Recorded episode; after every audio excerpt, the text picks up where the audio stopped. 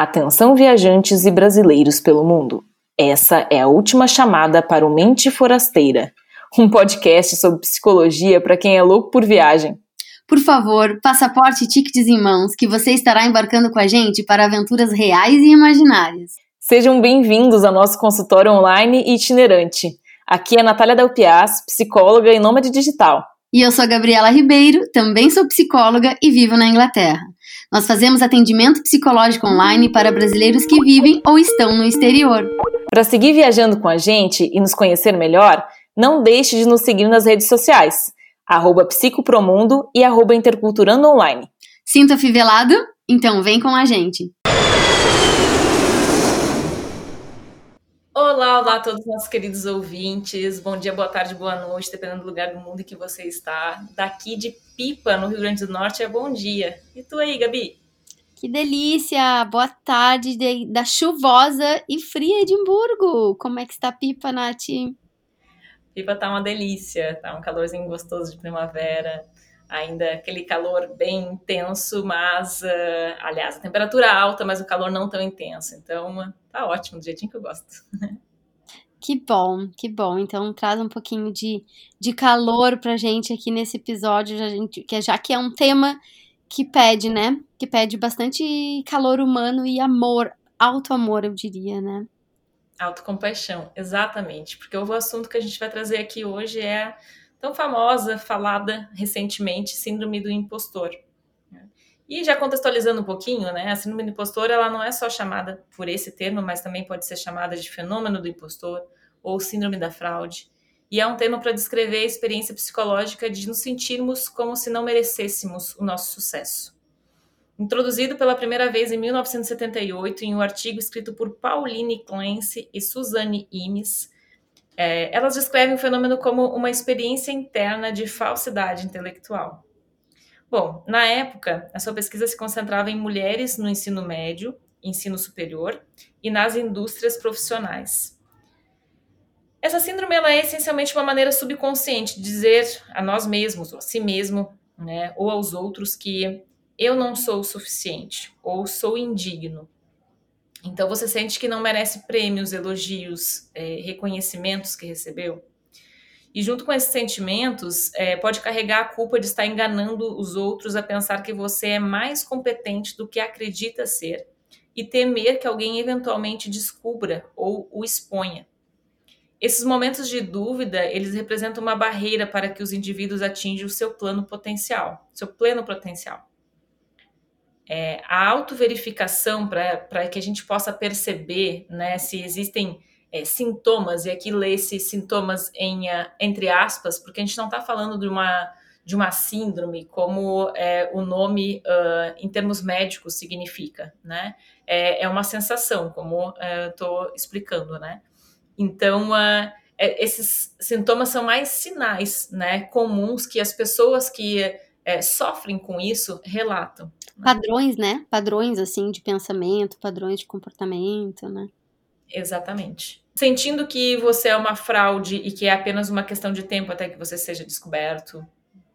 É, sentindo que é, você não está pronto, digno, de alguma forma, é, bom o suficiente. Sofre de níveis insalubres de autodúvida, autocrítica, autojulgamento. É, Sentindo-se exausto por aperfeiçoar, agradar, provar, atuar, fingir e procrastinar. É, subestimar seus talentos e minimizar ou menosprezar suas realizações. Retendo-se nas reuniões, não expressando suas opiniões ou compartilhando seu conhecimento.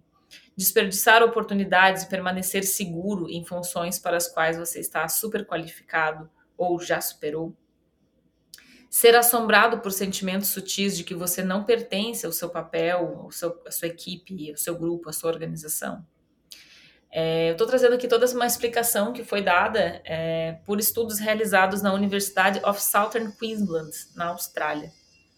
E uma nota importante aqui, antes de a gente adentrar nas especificidades que a gente quer trazer, que é a manifestação da síndrome do impostor para quem vive no exterior, é, uma nota importante, né? É, só porque você duvida de suas habilidades não significa que você está sofrendo da síndrome do impostor. Às vezes você realmente estará fora da sua profundidade. Nesses casos, é importante ser honesto e buscar a ajuda de seu gerente ou de outras pessoas que possam estar tá tirando você com facilidade desse lugar. E aí eu acho que a gente vai aprofundar aqui no papo justamente para diferenciar, né? O que, que é realmente uma síndrome do impostor, ou esse, esse sentimento, ou o que, que é o dia a dia e a vida humana, né? E estar realmente vivendo o tempo todo em sua plena capacidade ou não, né? Uhum. Sim. É.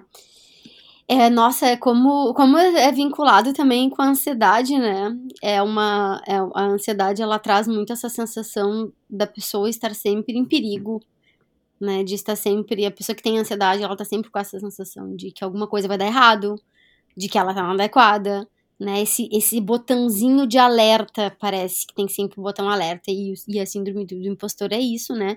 É um padrão, uma série de padrões de comportamento e autopercepção, crenças de autopercepção, percepção do mundo, como se fosse um alerta, uma, um pisca-alerta ligado o tempo inteiro para esse lado de que a pessoa não é o suficiente, né?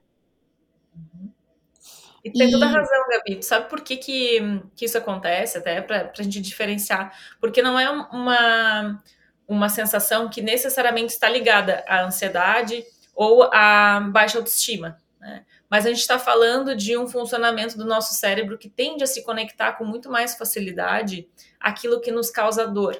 Né? Uhum. Então, uh, é, vão passar diversas coisas ao nosso dia, durante o nosso dia, que podem ser coisas boas, né?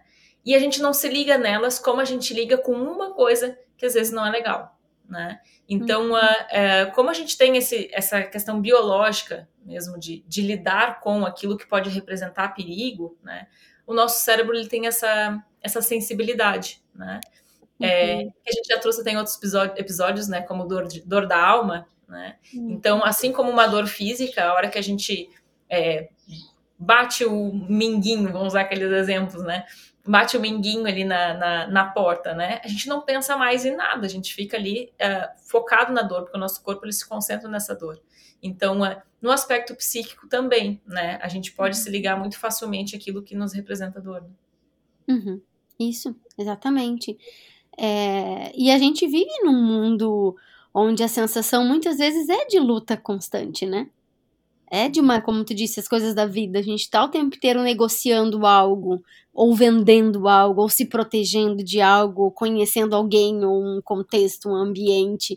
Então, muitas vezes é, é essa sensação mesmo de, de sobrevivência constante, né?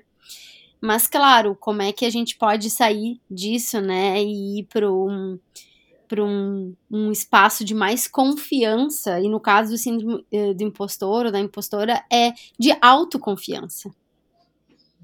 Né, porque é, uma, é um, uma síndrome muito ligada à dúvida de si mesmo. Essa palavra fraude que é muito que expressa bem a síndrome, né? É uma sensação de fraude. Ou seja, a pessoa ela, ela, ela não se sente pertencente a ela mesma. É né? uma questão de não ter. Passa pela, passa pela autoestima fragilizada, sim, né? Ou até a pessoa às vezes sabe que é boa, mas acaba duvidando e esquecendo e tendo que ser o tempo inteiro revalidada e confirmada de que é. Né? Então, é... E claro, e são pessoas que acabam que sofrem de procrastinação, autossabotagem, autodepreciação, é, muitas vezes é uma comparação constante, com, com outro, né, com, com o recurso do outro, com o resultado do outro, é, muita crítica, muito perfeccionismo, né, então, assim, leva a esses resultados, né. E aí, levando para o exterior, né, Nath, é, como, como é um terreno mesmo que, para quem tem, pode uh, intensificar, né? Porque ser estrangeiro já é lidar com não pertencimento.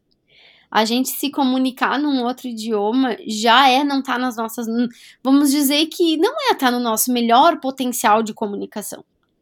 Né? Por mais. Claro que muitas pessoas são fluentes, mas vamos falar agora aqui da maioria. Né, da maioria que, que, por mais que se considere fluente, não, não consegue afirmar 100% de que se expressa tão bem quanto se expressaria na língua materna. Né? Então, assim, e a maioria, a maioria se sente muito insegura, com muito medo, e tem certeza que não, e não sente que se, se, se expressa de uma maneira legal, não. Então, a gente tá falando de não pertencimento, a gente tá falando de, então, não, de autoimagem, né, de, de, de uma autoimagem cultural, então, assim, ok, sou uma baita profissional numa equipe brasileira que entende o meu comportamento brasileiro e meu comportamento brasileiro arrasa naquela equipe. Agora, será que meu comportamento brasileiro vai arrasar em Sydney? Vai arrasar em Munique? Então, aquela fórmula que dá certo no Brasil e a pessoa já duvidava. Então, tu imagina como é que ela é duvidar da própria fórmula na Itália, entendeu? Não, perfeito, porque a gente tem a questão ambiental aí, né, que vai ser uh, uma um, vai influenciar na forma como a pessoa vai encarar isso, ou vai validar, ou vai invalidar, né? Como eu tô falando, que é o lado externo, né? Só que a gente tá falando de, de um ponto, e até o quanto que a síndrome do impostor, a síndrome do impostora, ela acaba aparecendo muito vinculado ao lado intelectual, né? Então, uh, até o, o, ponto de que forma que está relacionado ou não está relacionado à autoestima. Não quer dizer que a pessoa que daqui a pouco é, não se, uh, se sente bonita, se sente... É, super adequada nos lugares que vai, que não tem um reflexo tão intenso assim na sua autoimagem, não vai se sentir é, uma impostora no ambiente de trabalho. Né? Uhum. Então tem esse lado intelectual e até o quanto que o próprio a própria sociedade vai estar tá, é, impactando nisso, que aí vem até a questão da diferenciação entre homens e mulheres, né? Porque a síndrome da impostora, ela foi uh, uh, que tem de registro inicial aí ela foi. É, o primeiro registro que a gente tem é de 1978, uh, onde mulheres que estavam em universidades é, começaram a, a falar sobre essa sensação. É, porque em 1978, né, quanto que as mulheres que estavam em meio acadêmico eram realmente valorizadas né, em relação ao seu intelecto. Né? Quanto que não ficava até nessa questão da imagem, né? A, tenho, vou trazer um pouco mais para a atualidade de, de, eh, de, referências atuais, mas uh, Stranger Things é uma série né, que está bastante em alta aí no, no, universo jovem e mostra uma realidade, porque como a série é gravada né, lá por, por, pela década de 80, remete à década de 80, né? É, tem uma cena em que uh, a, a menina que é a jornalista, ela tá lá tentando trazer é, referências que ela, que ela tem de conhecimento é, reais, de coisas importantes para ser noticiadas, e a sala ela é repleta apenas de homens, que quando ela entra na sala, para ela ganhar espaço de, de, de fala, ela é satirizada, e assim, quando ela coloca alguma algo que é relevante ali para a compreensão do momento, eles fingem observar, entender, e aí depois dão risada, desmerecem ela, mandam ela ir buscar o cafezinho. Então, assim, qual era o papel da mulher ali na visão da sociedade naquela época, né? Então, por mais que ela já tivesse acesso, né, à, à universidade, que pudesse estar tá, é, levando que hoje a gente sabe, né, tanto conhecimento quanto é, um homem naquela, naquela época, ela não era validada socialmente para isso, né? Então uh, começa aí essa ideia, né, da síndrome da impostora, que é justificável dentro desse, desse, desse contexto, né? É, então uh, a mulher tá lá, ela tem o conhecimento, ela tá compartilhando com o mundo, só que ela não é ouvida, né? Então uh, chega um momento que a mente dela começa também a produzir esse outro entendimento, né? De será que eu não, que eu não sou boa? Será que o meu conhecimento não é válido, né? Uh, então tem essa interseção né, com a, a minha percepção interna, mas também com o ambiente. Né? E quando a gente está falando do brasileiro que vai para o exterior, então, como tu eh, colocou excelentemente, aquela pessoa que ela já pode ter a síndrome do impostor no Brasil, ela pode eh, eh, intensificar isso muito mais quando ela está fora, assim como aquela pessoa que nunca pensou nisso no Brasil também pode começar a pensar, por quê? Porque ela está num ambiente onde uh, o estudo é diferente, a universidade é diferente, ela não conhece ninguém em termos de estudo.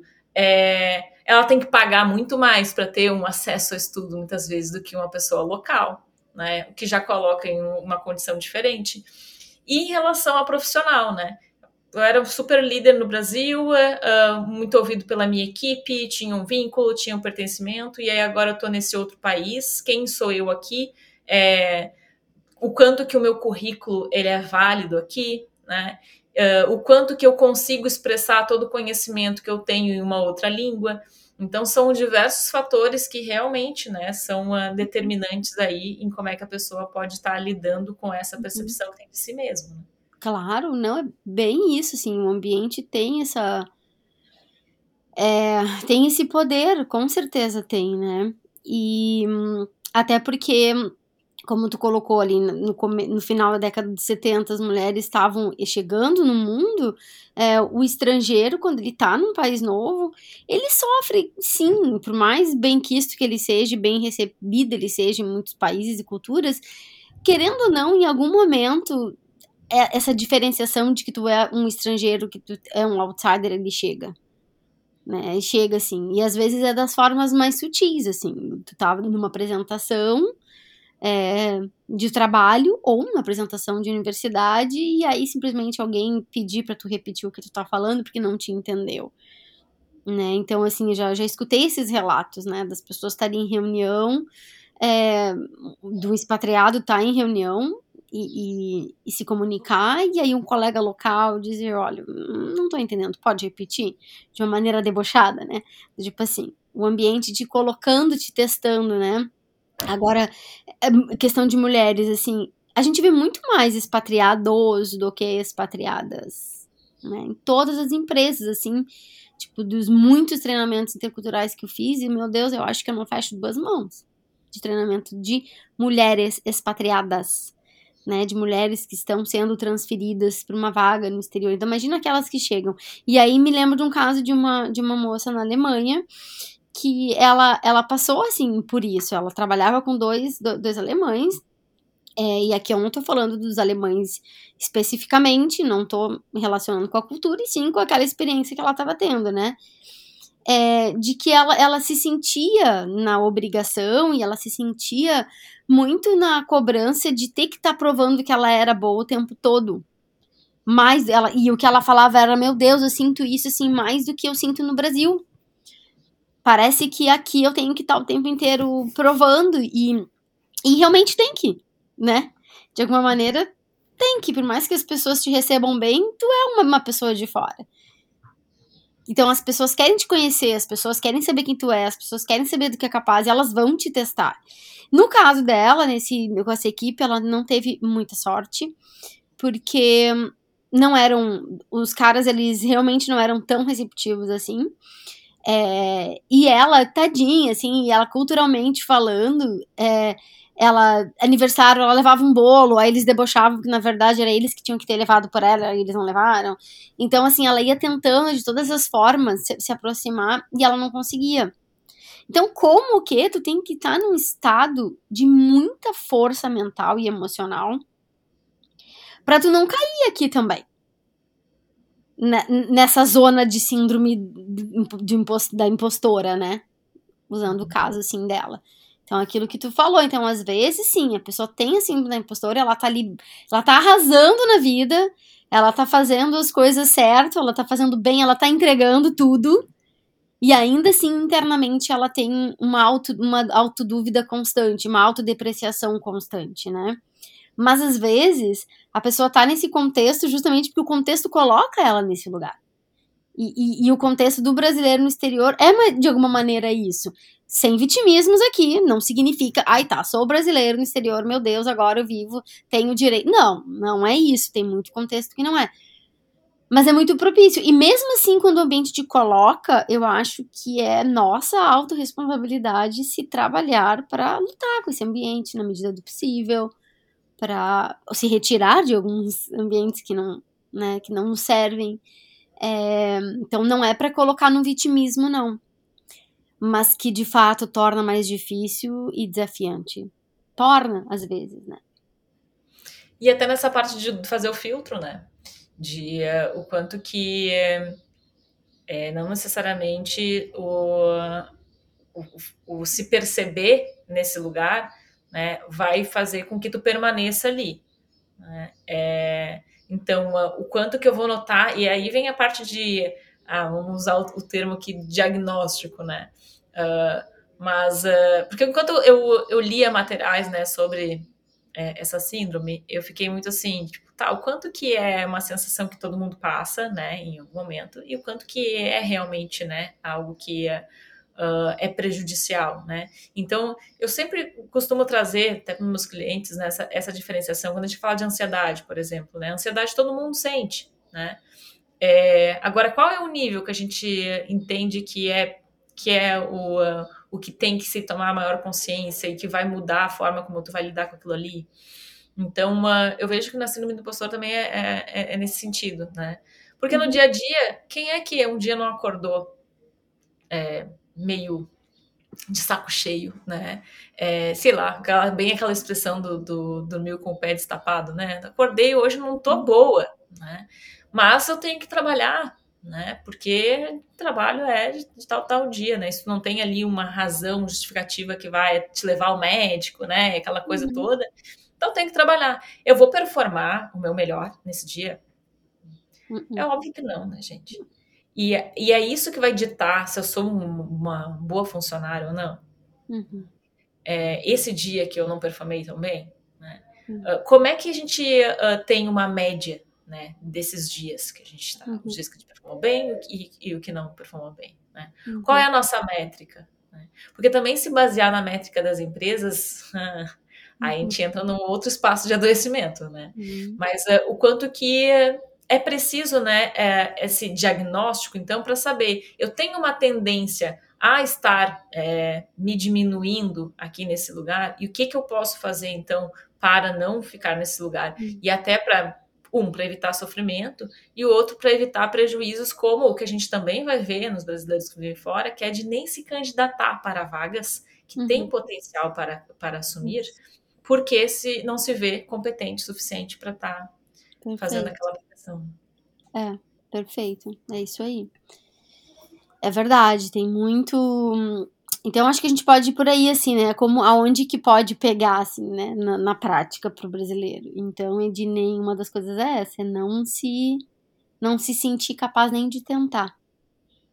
Né? Por simplesmente ser brasileiro ou por não achar que tem o idioma suficiente, né? E é, e tem uma coisa nesse dia, eu tava falando, eu, tava, eu sigo uma brasileira que mora em Londres e ela tava contando que ela, ela tá oito anos em Londres e a jornada dela profissional é, foi bem, bem intensa, assim, de, de, de, chegar mais velha em Londres e ela demorar oito anos para chegar no mercado de trabalho onde ela gostaria de estar. Mas ela conta que ela testou desde o começo, e aqui é um exemplo de alguém, tá, que tá se dando o direito de tentar, e passar pelo processo de tentativa de alto valor, de construção de alto valor no exterior. É, cara, lidando com todos os desafios e obstáculos do caminho, que era o quê? Que era se colocar em situações onde ela ia falar, onde as pessoas não iam entender, onde as pessoas iam pedir para ela repetir, onde ela ia se sentir mais estúpida, mais burra, que né, são palavras fortes, mas é assim que a gente se sente às vezes, né, por não estar tá conseguindo se expressar. Então ela se colocou nessas situações, ela não se importou também de começar de, de, assim, né, de uma outra posição. E, e, e, foi indo e foi testando e foi testando e foi conhecendo gente e foi vendo que ela podia uhum. e aí ela começou atendendo o telefone depois ela foi para administrativa e tal e tal e hoje ela tem um cargo de, de gerente de projetos e já é a segunda multinacional que ela trabalha é, então, o que ela conta, que eu acho muito bonito na história dela, é do quanto ela se permitiu tentar, errar e se colocar nesse papel de aprendiz. E de que ela teria uma jornada para chegar onde ela está hoje né? E aí o mais legal é que agora ela tá mudando de, de, de, trabalho e ela conta que ela queria muito uma vaga, muito, muito, muito. E ela foi na fazer, conversou com o, o gestor, com não sei se era o dono, mas era uma pessoa de um, um cargo bem alto assim na empresa. E aí ela não conseguiu a vaga. Então ela disse que mandou um e-mail para ele. Ela disse: "Olha, eu vou mandar um e-mail para ele agradecendo e perguntando para ele o porquê. Porque eu adoraria, então eu quero entender o porquê." para que numa próxima consiga. E ela disse que mandou e ele foi, teve a gentileza de, de, de, de dizer o porquê. De que achava que ela é, não tinha a experiência que ele precisava. E ela já está há oito anos trabalhando aqui. Aí ela disse que respondeu agradecendo ele, mas que ela não tinha tido essa experiência ainda, justamente porque ela era estrangeira. E que toda vez que uma empresa pede essa experiência para um estrangeiro, é, é difícil, porque não tem como construir. Mas que se ele desse uma oportunidade para ela, ela estava disposta a construir isso com ele. E que ela tinha os atributos para construir isso. Anyway, ela ganhou levou a vaga. Ela foi lá e ela tá super feliz e contratou. É, então assim, tu me diz, tá, o que, que isso tem a ver? É o contrário, né? É, claro, é o contrário. Então, o que eu quero mostrar com esse exemplo é que a pessoa que está no contexto síndrome do impostor, ou ela não tentaria, ela entraria no rol das, autos, das autocríticas, não se permitiria errar, não se permitiria sequer pedir, sequer se sentir merecedora ou capaz de caminhar o caminho, porque é isso, gente. A vida, a vida por si só, mas a vida no exterior, para dar certo, a gente tem que ser capaz de caminhar o caminho no sentido de construir, de se sentir imperfeito, de, de, de, de passar pela, por essas. ser forte, de ter a tolerância e frustração, de passar por esse caminho de. Sim, tu não vai conseguir te comunicar na tua melhor forma. Tu vai precisar, talvez, provar o dobro do que um local que tu é bom, mas tu pode provar que tu é bom. Né? Só que aí vem a questão da autocrença mas como que tu faz isso, Nath? Como que tu faz essa caminhada como dessa brasileira que eu acabei de descobrir, de descrever, se tu não acreditar que tu é capaz? Se tu achar constantemente que tu é uma fraude? Né? Como que se faz? Realmente é muito difícil, porque é uma questão de tu lidar contigo, como tu pensa, o que tu pensa de ti mesmo o tempo inteiro, né? Então, é, e vamos, vamos deixar claro mais uma vez, isso acontece com muitas brasileiras, brasileiras e brasileiros competentes que nunca deixaram o Brasil, né? Mas assim, então, para quem tá fora do Brasil, é uma é preciso uma avaliação de, de crenças muito importantes. Eu acho assim que esse é o primeiro passo, né? Tipo, tá, Gabriela, e aí, né? E aí, Nath, como que eu faço então? Me identifico dentro dessa síndrome. Não tô tentando, não me sinto capaz, quando eu tenho as oportunidades e eu entrego, eu ainda tenho a sensação de que eu não tô entregando, de que nunca é bom o suficiente, né? E então, assim, como que eu faço? Gente, o primeiro passo é poder identificar quais são as crenças que, tão, que estão te conduzindo, né? Que estão te direcionando para achar isso.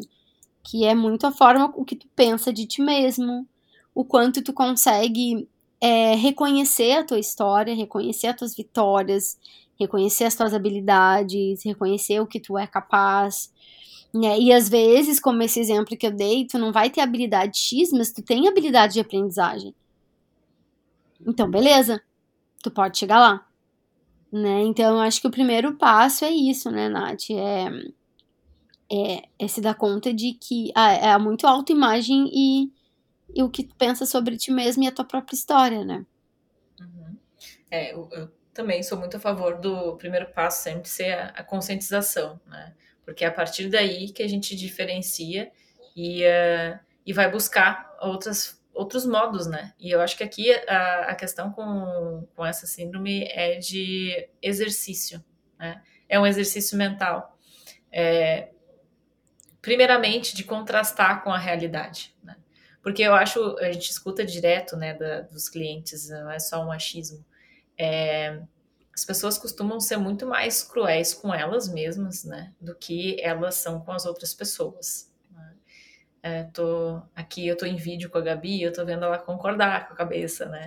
É, mas é que é muito constante mesmo isso, né? Pessoas que são dóceis, assim, né? Uh, que uh, tu vê que não, não tenha, uh, que jamais conseguiria fazer sequer um julgamento né, maldoso para alguma pessoa, vivem se julgando né, maldosamente consigo mesmo e sendo seus piores chefes, né? É, então, o quanto que isso é ruim, né? O quanto que você não... Eu acho que dentro da questão da, da, da síndrome do impostor é, é isso, né? Que, que pode ser muito prejudicial, assim. Uhum. Então, é, tá, eu tô pegando pesado demais comigo né? É, Porque eu estou vendo aqui que, na verdade, eu estou entregando aquilo que me é pedido. Né? É, eu estou performando bem dentro da, dessa média. Né? É, eu estou tendo feedbacks das pessoas, seja feedback direto, porque às vezes também as pessoas ficam esperando o feedback da empresa, né? E muitas empresas não vão trabalhar dessa forma, né?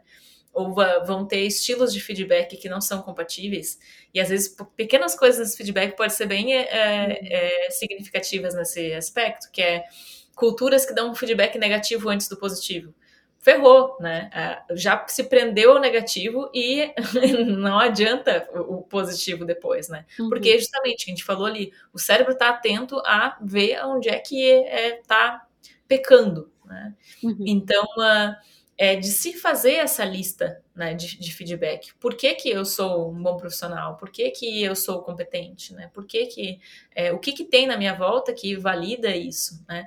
Conversar com as pessoas, né? E lá, e olha só, eu tô com a percepção de que eu não podia ter ido melhor nisso aqui. Qual é a tua ideia? Porque uh, daqui a pouco é, esse líder ele vai compartilhar também o quanto se sente assim, porque todo líder, a gente está falando aqui de, uma, de um pensamento né, e de uma sensação que não é narrado exclusivamente por funcionário, por mulheres, não, é diferentes uh, facetas aí, personas, né? E uh, líderes lidam com isso constantemente. E o líder ainda vai ter esse segundo desafio, né? Que é de, bom, se eu me sinto é, um impostor aqui nessa posição, como é que eu vou estar tá passando isso para os meus liderados? Né? É, e como é que eu vou estar tá fazendo com que eles tenham um, um, sentimento diferente? Então, conversar com as pessoas sobre essa sensação, pedir é, o que, que elas acham disso, né? É, trazer cada vez mais para a realidade e não ficar mergulhado nessa percepção, nesse pensamento. Uhum, perfeito. É. Teste de realidade, né? É isso aí. Porque se por um lado é preciso é, revisitar e reconfigurar essas crenças de autoimagem, é, eu, testar a realidade é uma forma de, de fazer isso, né? De comprovar, ou de, de te questionar mesmo, né? Então, bem, bem importante. E às vezes olhar as coisas por um, por um viés mais técnico mesmo, né? Mas assim, tá, o que, que me foi pedido? Tal coisa, eu entreguei tal coisa? Joia. Né? Então o outro confirmou meu, o, o, a minha entrega, o outro confirmou que era isso mesmo, beleza, é o suficiente. Né? E eu gosto muito daquela tag, sabe o, o Divertidamente, o filme? Uhum. É, acho que todo psicólogo né, adora esse filme, né? Mas assim, é bem que uma coisa que eu gosto muito no exercício é bem de, de talvez quem se identifica nesse padrão imaginar como se tivesse um daqueles bonequinhos do Divertidamente, né? Que no filme era cinco emoções básicas. Imaginar mais um bonequinho, que é a síndrome ali, né? Entendendo que às vezes, quando, de repente, quando um comportamento, um, um pensamento de autodepreciação ou quando é, algum pensamento de autocrítica vem, é a voz daquele bonequinho que tá falando. E que tu não precisa acreditar nele. Né? E, que, e, e para poder calar esse bonequinho, às vezes é preciso é, aumentar o volume de um outro.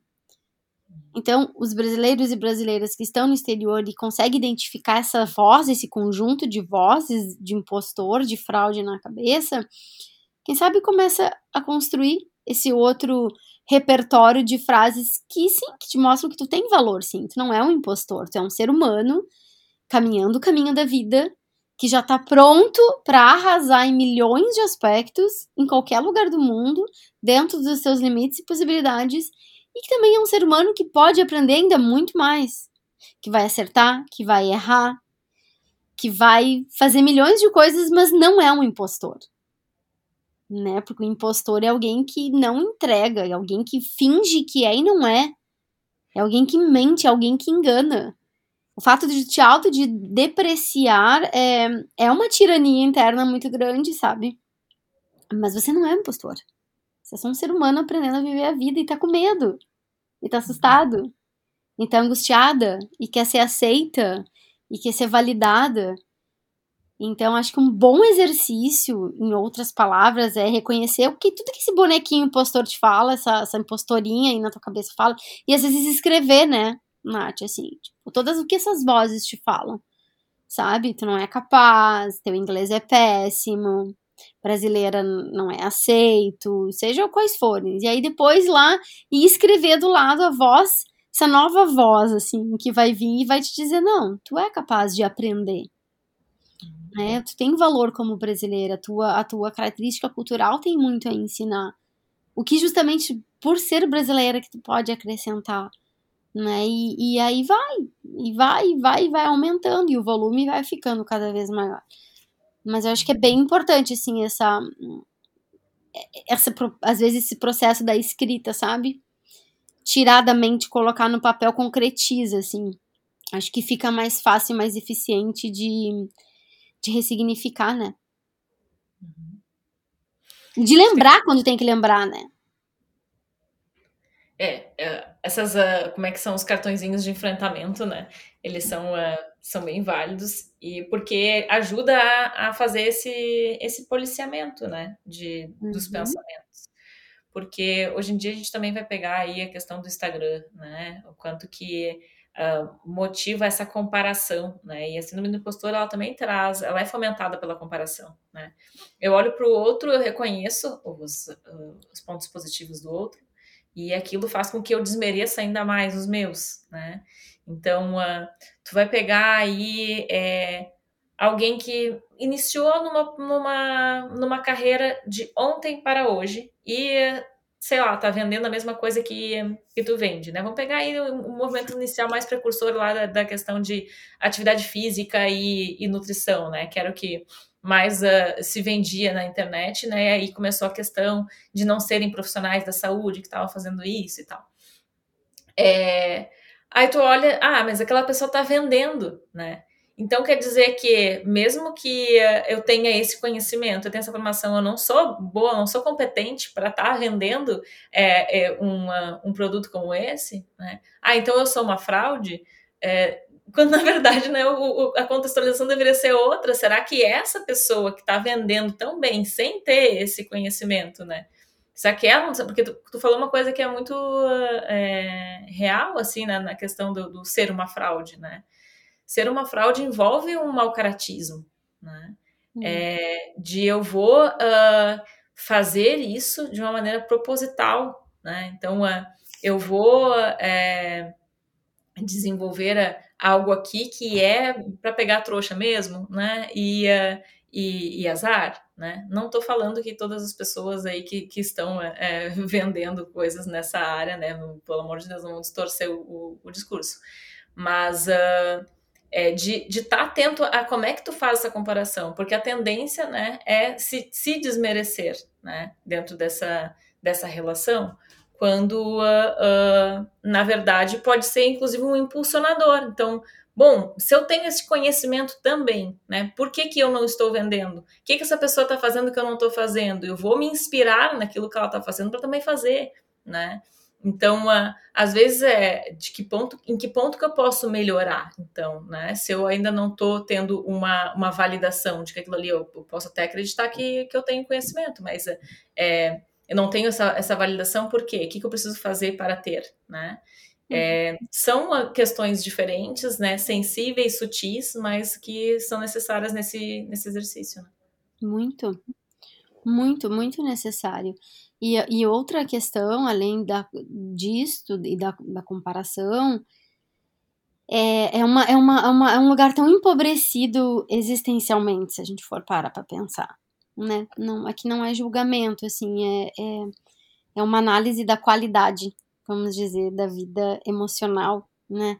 Então, assim, é um lugar bem empobrecido, a gente pode pensar, porque é um lugar de sofrimento, de escassez, né? De, de, de se conectar com a falta, e às vezes uma falta que não é.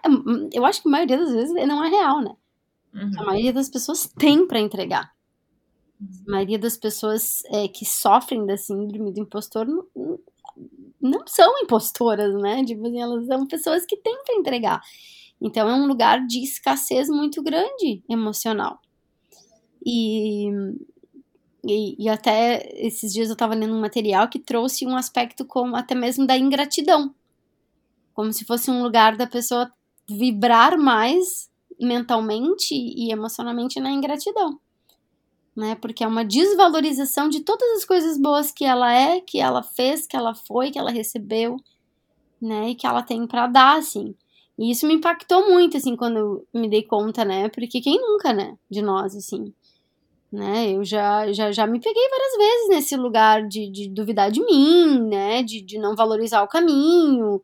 E, e, e aí se dá conta, nossa, que lugar pequeno, né? Que lugar pequeno e, e empobrecedor, assim. Tipo, a vida é mais, a gente é mais. Então, é, é bem importante isso, né? De da gente se dar conta, porque para mim foi um impacto quando eu li isso. Falei, caramba, é verdade. É um lugar muito ingrato, né? De não reconhecimento, então. E muito sofrido. Então, é, é muito olhar com.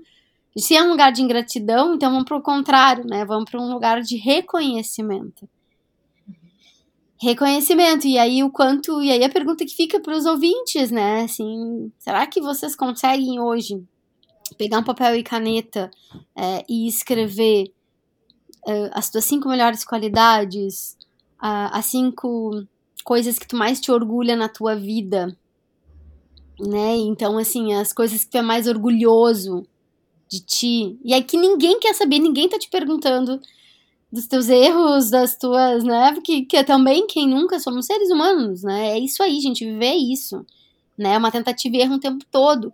Então, assim, não não estamos perguntando do contrário, mas é realmente das coisas pelo, pelos quais tu é grata, pelo as tuas vitórias, é, pelo que tu é orgulhoso, os melhores feedbacks que tu já recebeu. Esses dias a minha prima tá fazendo um trabalho é, de mentoria com uma pessoa e aí ela me mandou uma mensagem. Ela disse: Ei, é, quais são as minhas melhores, cinco melhores qualidades? e eu falei: Ai, meu Deus, conhece essa história, que legal. E ela é: Eu tenho que saber quais são as minhas cinco melhores qualidades através dos outros, né? E, poxa, que legal. É isso aí. E aí depois ainda perguntei para ela se confirmou. Ela disse sim, é muito parecido. Quer dizer, olha só, ela é isso, caramba se a maioria das pessoas, a maioria do que a maioria das pessoas trouxeram para ela são características semelhantes e as mesmas, tu és isso, sabe? Tatua na testa, mas acredita.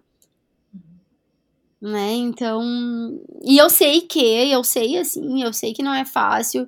Esses dias uma, uma, uma cliente falou assim, até na sessão, cara, mas por que que às vezes parece que essa versão esse bonequinho impostor é mais parte de mim do que essa voz, né, que, enfim, que, que me diz que, que eu sou capaz e é uma voz amiga. Bom, daí as motivações são muitas, né?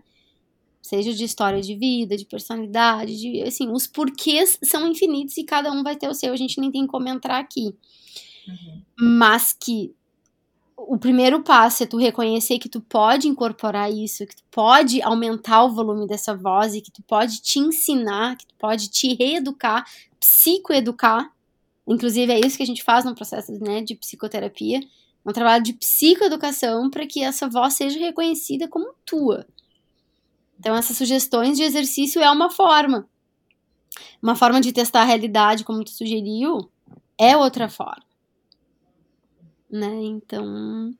E acho que até uma representativo disso é para os ouvintes que chegaram até aqui, esses 40 minutos já de episódio, de é, perceber que é, se a gente se sentisse impostora, a gente não estaria aqui gravando esse episódio e compartilhando o nosso conhecimento com as pessoas.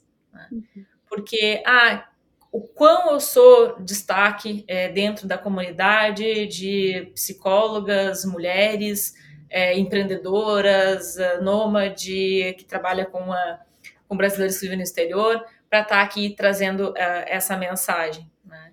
É, é, da onde é que eu saí para chegar até aqui? Se eu não valorizasse a minha jornada, a minha história, porque não quer dizer que eu vou ser a, a que mais fez. Né? É, eu venho numa posição de privilégio né? onde eu tive uma oportunidade é, de poder cursar psicologia na Universidade Federal do, do Rio Grande do Sul, uma das universidades federais do Rio Grande do Sul, porque minha família pôde bancar de eu ir viver lá, né? É, tem gente que não teve isso, né? Que teve que batalhar muito mais para entrar numa universidade, né? É, eu estou numa posição de minoria, que é ser mulher, né? Mas uh, uma mulher negra vai ter mais dificuldade do que eu. Né? É, agora, isso quer dizer que eu não vou dar espaço para estar tá trazendo aqui esse discurso e ainda validar mais mulheres é, empreendedoras, é, psicólogas, que uh, querem é, também né, tá impulsionando outras mulheres, e aí a gente faz uma corrente muito mais do bem, né? Então, uh, sim, a gente deve utilizar o, os espaços que a gente tem para isso, a gente deve valorizar a nossa jornada, a gente deve é, compartilhar aquilo que a gente acha que é diferencial para outras pessoas, porque se a gente não fizer, outras pessoas podem também não fazer, né? Uhum. Então, uh, acho que esse é um lembrete também, né? A hora que tu decidir se tu é, merece ou não merece ser uma palestrante em tal lugar, né? O que que tu tem para falar para tais pessoas que daqui a pouco é, tu acha que tem um nível intelectual diferente do, do teu, né? É, se esse espaço foi cedido para ti, por que que tu vai negar também, né? De que quem é que reconheceu que a tua fala ia ser importante naquele momento e por que que tu acha que ela não vai ser válida, né? Sim, e isso passa, Nath, muito pela questão do, do autocolhimento, né? Acho que isso é tudo que a gente está falando. Às vezes de, de acolher, né? Não a gente está sugerindo aqui, vamos acolher mais o que deu certo, é, as nossas capacidades e, e, e, e, potencialidades e reconhecer que está ali, né? E que não é uma fraude, né? Ninguém, tu não és uma fraude. Mas às vezes acolher o que essa voz tá falando também é, é, é, é entender, tá, mas vem cá, por que essa necessidade de, de não. É, de achar que eu não vou agradar? Ou por quê? Por que, que eu tô trazendo e repetindo tanto mentalmente de que eu não sou capaz? Né? E às vezes a gente vai analisando, analisando, é um medo, é um medo de não ser aceito, é uma necessidade de ser aceito, é uma necessidade de validação externa constante né, é, tá assustado, é, enfim, a ansiedade, é uma série de coisas. Então, às vezes, acolher, claro, quando a gente sugere diminuir o volume dessa voz, é, é escutar o que ela tem para dizer, mas também mostrar que não, que é aquela figurinha daquele meme, né, da, da menininha tomando uma xicrinha com um cafezinho com monstro, né, tu já viu? Não vi, cara, que mande esse. É, muito legal. Uma menininha tomando um chazinho, um cafezinho, sei lá o que. Tem um monstrão do lado dela, ou seja, conversa com seus próprios monstros, sabe? Então, assim, o que, que essa voz tá te dizendo? Tá, tu tá com medo? O antídoto do medo é a ação. Então, às vezes, tu ir pra realidade, pra ação e testar a realidade é muito mais fácil do que acreditar né, em todos esses pensamentos, assim. Então, acolhe. Às vezes, o que tu vai descobrir é isso. Tá, eu tô com medo. Então agora vamos testar esse medo para ver se ele é real. Para ver se precisa. Pior das hipóteses, o que, que vai acontecer se tu testar e não der certo? E às vezes quando a gente vai para a realidade, a maioria das vezes quando a gente vai para a realidade não é tão sofrido assim, né? Uhum. Então, é... então eu acho que o acolhimento é muito importante também, né? A gente pode escutar essa voz e depois dizer, ei, não, não precisa. Deixa eu aumentar aqui a voz da né, do meu potencial que vai valer mais a pena. Mas assim, é a gente reconhece que os, os, o, a, a, realidade, o contexto no exterior, ele é um contexto que não é fácil, que ele é desafiante, que ele constantemente né, nos coloca, às vezes, assim, aí, né? E então é, é muito mais um alerta de ficar atento, né? Para que não se viva de acordo com esses padrões aqui e não viva o teu máximo potencial como um cidadão desse mundo que, independente da nacionalidade, tem seu lugar de valor desse mundo e pode se reconstruir e, e brilhar em qualquer lugar do mundo, né? Mas, às vezes mais obstáculos, sim, real, oficial. Mas se é possível de ser todos superados. Trouxe o exemplo, né, de minorias em todos os sentidos. Ok, ser estrangeiro muitas vezes é um lugar de minoria e é um lugar de não pertencimento. Tudo bem, mas isso não te impede, né? Isso significa que tu vai precisar ainda estar tá mais consciente do teu potencial e se tu ainda não está consciente, fazer esse trabalho para se tornar. né? Mas, mas que é capaz é. A gente tem muitos exemplos, assim, de, de, de brasileiros que estão se dando muito bem em todos os cantos. Né? E geralmente são essas pessoas que conseguiram olhar para si mesmo e para o seu caminho com mais coragem e generosidade. Né? Então, assim, é, é um abraço muito apertado, né, para um abraço bem apertado para todos os brasileiros e brasileiras que estão se vendo, se sentindo impostores e impostoras. Né? Um abraço bem apertado, porque eu sei que dói. É, a gente escuta muito isso, a gente vive isso com as pessoas que a gente atende. É, eu sei que dói, dói muito. Mas é possível, é possível sair desse lugar para um lugar melhor, né? Então, é isso, gente eu estava visualizando a mesma coisa, assim, né? De um abraço, né? Um abraço bem apertado em todos, né? Porque eu acho que também uh, esse episódio simbolizou um pouco da, do olhar mais uh, para o expatriado, né? Porque a gente fala em, em público geral, mas uh, a manifestação da síndrome do impostor no mercado de trabalho, né? Eu acho que é bem significativa e é uma dor muito é, traduz uma dor né, do, do expatriado. E muitas vezes, até pelo próprio brasileiro que está em uma outra condição de imigração, é, acaba é, julgando né, a posição do expatriado como uma posição de mais uh, favorecimento, de mais facilidade, né, porque já foi transferido né, numa, numa posição de trabalho, que não está lá iniciando e tendo que fazer atividades que uh, nunca fez antes na vida, né, é, então, uh, para os dois lados, né? Porque não é que atinja só um, né? É, esse imigrante que também é, quer, quer crescer, quer buscar uma carreira é, no exterior, mesmo não tendo sido expatriado, né? Vai ter que lidar com a, com a síndrome do impostor para poder chegar lá, né? Mas de entender que esse expatriado também pode estar sofrendo, né? É, que não é porque ele teve essa, essa transferência, né, que as coisas são uh, tão fáceis assim para ele, né? E aí é o lado de, de união, né, dessa, dessa comunidade numa, num aspecto geral que é muito do nosso discurso e, e que a gente fomenta aqui, né?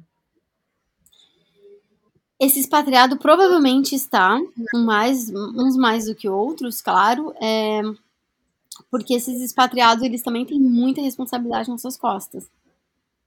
Justamente porque eles foram é, uh, designados para esses assignments no exterior e eles têm que entregar resultado, né? Eles têm que entregar. Então, eles têm muita cobrança, é, tem muita, muito, muita responsabilidade envolvida nisso. Então, tem privilégios, eu não chamaria de privilégios, assim. É, tem, tem é, facilidades no sentido de. Porque privilégio parece uma coisa que tu recebeu, né? Tipo assim, de mão. Não, se um expatriado foi transferido para o exterior é porque ele teve uma caminhada que o capacitou para estar ali, né?